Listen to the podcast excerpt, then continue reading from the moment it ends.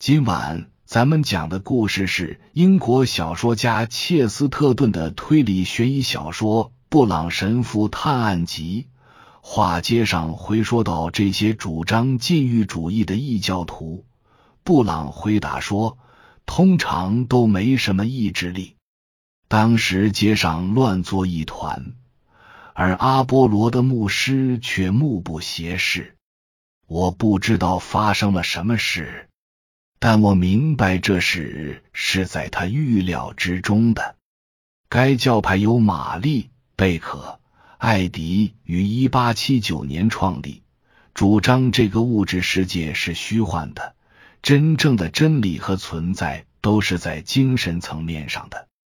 老式电梯的门不是自动的，需要手动开闭。尼采提出的超人的形象，他心中的人类进化的顶点。这种超人外表完美，能力出众。但不受道德的束缚。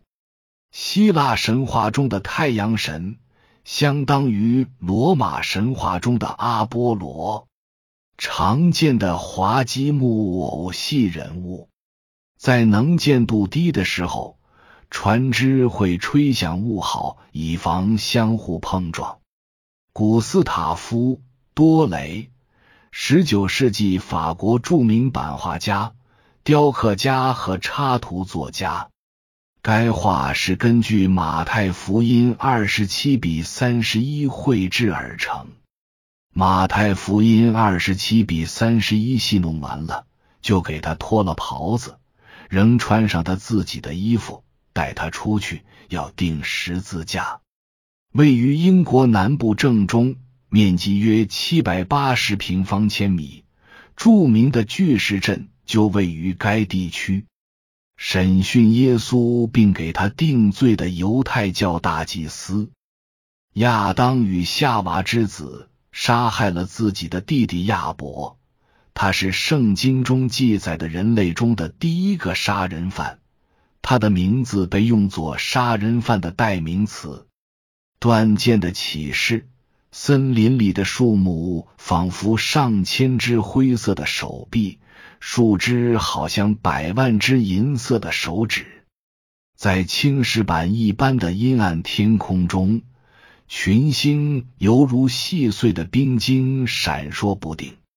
树木茂盛、住户稀少的乡下，在刺骨又易碎的寒霜中一片萧瑟。树干间的黑色空洞看似深不可测。就像是斯堪的纳维亚地狱中漆黑的洞穴，那是寒冷到无法估量的地狱。甚至教堂方正的石塔看起来都像来自北方的蛮荒之地，似乎是矗立在冰岛礁石间的一座蛮族高塔。对任何人来说，在这样的夜晚去教堂墓地探索都很古怪。但是，从另一方面讲，也许那里真的值得一探。教堂突兀地立于树林灰白的荒地间，从绿色的草地上突出隆起，在星光下一片灰暗。多数的坟墓都在山坡上，而通向教堂的小路像石阶一样倾斜向上。在小山丘顶部有个纪念碑，立在一块平坦显眼的地方，它令此地闻名遐迩。它与周围平淡无奇的坟墓形成鲜明的对照，因为它是现代欧洲顶尖雕刻家的作品。但他的名声却在他为之塑像立碑的人物面前黯然失色。在微弱的银色星光中，依稀可见巨大的金属雕像，是一位正在休憩的军人，有力的双手摆出永久的祈祷姿势，庞大的头颅枕在一支枪上，庄严的面孔上留着胡须，或者说是络腮胡，和纽科姆上校的样式一样浓密。他的军装尽管在雕刻时做了一些简化，还是能看出是现代战争中的装束。他的右侧摆着一把尖端折断的佩剑，左侧是一部圣经。在炎热的夏日午后，会有四轮马车满载着来自美国的游人或是文雅的城里人参观这座墓。但就算那个时候，墓园与教堂兀立在周边广袤的林地中，还是显得异常偏僻荒凉。在天寒地冻的仲冬黑夜，一个人会感到陪伴着他的只有群星。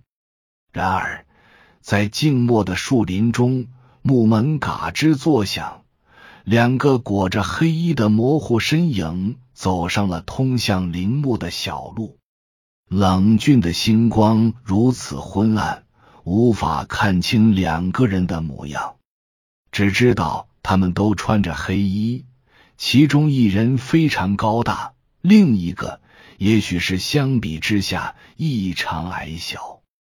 他们走到这位具有历史意义的伟大勇士的墓地，盯着他的雕像看了几分钟。附近的大片范围内都没有人，或者说是没有活人。喜欢疯狂幻想的人恐怕会质疑他们俩是否是活人。无论如何，他们的对话以很奇特的方式开始了。经过了最初的沉寂，小个子对同伴说：“聪明人会把鹅卵石藏在什么地方？”高个子低声回答：“河滩上。”小个子点点头。短暂的沉默以后，又说：“聪明人会把树叶藏在哪里？”另一人回答：“树林里。”又是一阵安静。然后高个子继续说：“你是想说，聪明人会把真钻石藏在一堆假货中间？”不，没那个意思。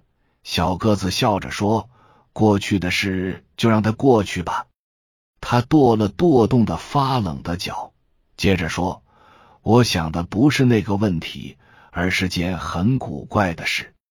划根火柴好吗？”大个子在口袋里摸索，随即划着一根火柴。纪念碑的一侧被火光映得通明。平整的表面上刻着黑体字，其中的词句众所周知，很多美国人都恭敬的阅读过。庄严的纪念阿瑟·圣克莱尔爵士将军，一位英雄烈士。他总是征服敌人，却又总是宽恕他们，但最终死于敌人的背信弃义。愿他所信赖的天主赐他安息，为他复仇。火柴快要烧到大个子的手指时，被熄灭扔掉。他正打算再画一根，可他的小个子伙伴拦住了他。行了，弗朗博老朋友，我看到我想看的了，或者说。我没有看到我不想看的。现在咱们要做的就是沿着路走上一里半，到最近的客栈去。我要把事情的始末都告诉你。老天都知道，一个人要伴着火光与美酒，才敢讲出这样一个故事。他们走下倾斜的小路，重新扣好锈蚀的大门。然后启程，沿着林中冻结的道路，咔嗒作响的一路走去。过了整整四分之一里，小个子才又开了口。他说：“是的，聪明人会把鹅卵石藏在河滩上，但如果没有河滩，他该怎么办呢？你知道伟大的圣克莱尔的事吗？”我对英国将军一无所知。